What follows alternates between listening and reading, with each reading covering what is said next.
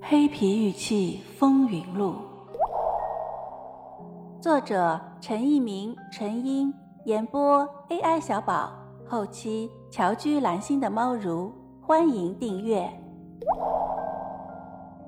第十章，一个执着的韩国人，第四回，我终于揭开了神秘的文明地的秘密。当时我受到三个人的帮助，两个当地人和一个导游。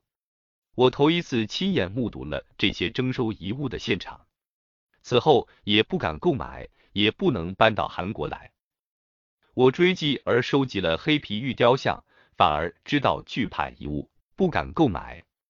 我曾经收集了不少黑皮玉雕像，在韩国保管的好。可是我发现之前，每次发现这些都是被扔掉而流浪的黑皮玉雕像，而收集购入后搬到韩国保管的好。这段话的意思是，他在没有发现遗址前，因黑皮玉器没有人认可，流浪在外，他购买并保管。过去十六年来，我一共收集了五百多个雕像，我追踪了十六年，才遇见他们两个。没有他们的话，我怎么能找到这遗址呢？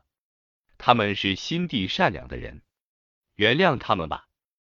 我一定会捐赠中国政府五百来个雕像。我首先在世界大都市巡回展览，然后马上还给中国政府。我约定捐赠，一定会信守誓约的。现在我没有什么遗憾。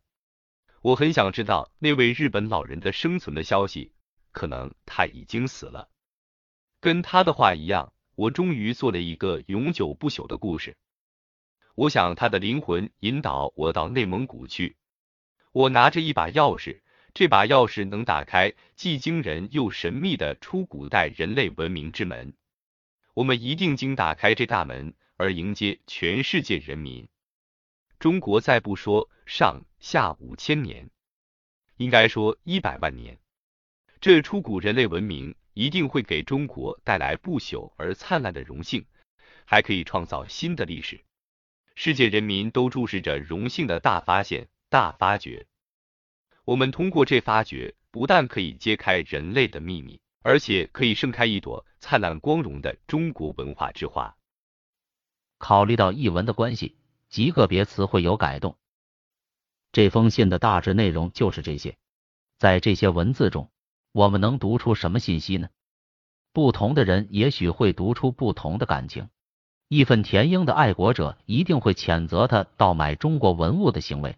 资深的文博专家们一定会窃笑他的故事编得太离奇，黑皮玉器的收藏爱好者一定会为他的发现而兴奋，古玩商人一定会盘算手中的黑皮雕塑可以涨多少倍，市场上一定会出现更多的黑皮玉器，相关的文管部门一定会紧张的思索是否失职，法律部门也一定会为他在相关遗址的活动而伤透脑筋。反对者也一定会强调他的行为非真实性，民间收藏家一定会鼓噪专家的无能和愚昧，人们也会被他慷慨捐献的行为而感动，也有人为他追逐名利的企图而不耻。各式各样的人可以读出各式各样的答案，请读者自己读出自己的答案。读者的答案一定会比我们提供的更多、更精彩。但是金先生有没有想过？其中很可能的答案是他被一个深埋的地雷击中了。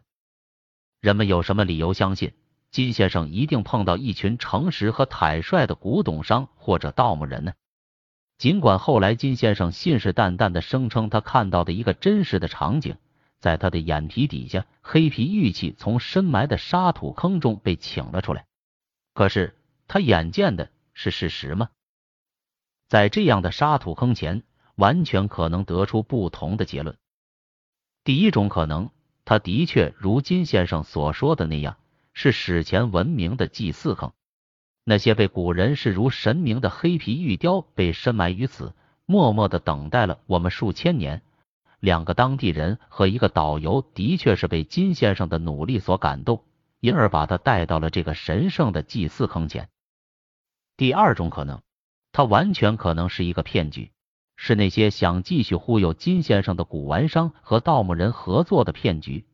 把假的黑皮玉器事先埋在坑里，然后当着金先生的面把它们挖了出来。第三种可能，他也许是个骗局。此话怎讲？在这个荒山野岭中出现的沙石坑也许是假的，而埋下的黑皮玉雕可能是真的。两个当地人和一个导游完全可能把更为偏僻处的黑皮玉雕搬到这个靠近大井沟村的山坡上，挖一个坑埋下去，来应付金先生。这三种可能性，第一个可能是史前文明无与伦比的行为艺术。第二个可能是两个当地人和一个导游精心策划的现代行为艺术，第三个可能最为诡异、最为迷惑。这两个当地人和一个导游以极高的智商把现代行为艺术阐述到极致，它会让千千万万收藏者永远的痴迷下去。也许只有碳十四检测技术才能解决这个谜。在二零零七年底。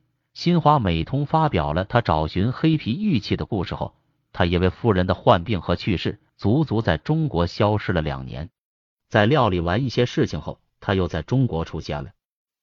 金先生的故事还没有讲完，有关媒体又是如何发出黑皮玉器消息的呢？他和我国的相关部门联系上了吗？他为什么未在韩国的报纸上发表相关信息呢？这些我们还会为读者慢慢道来。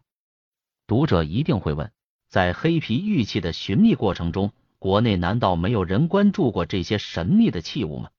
难道在黑皮玉器的发现过程中，只能让金先生一个人独掠其美吗？我们已经介绍了国内一些藏家对黑皮玉器的关心。应该说，在黑皮玉器遗址的寻觅中，金先生可以毫无愧色的称为最执着的人。但是，在黑皮玉器的发现、研究和探索中，国内有不少勤恳的学者和收藏爱好者，其中不乏主流文博界的和社会科学界的人士。他们和金先生相比，毫不逊色。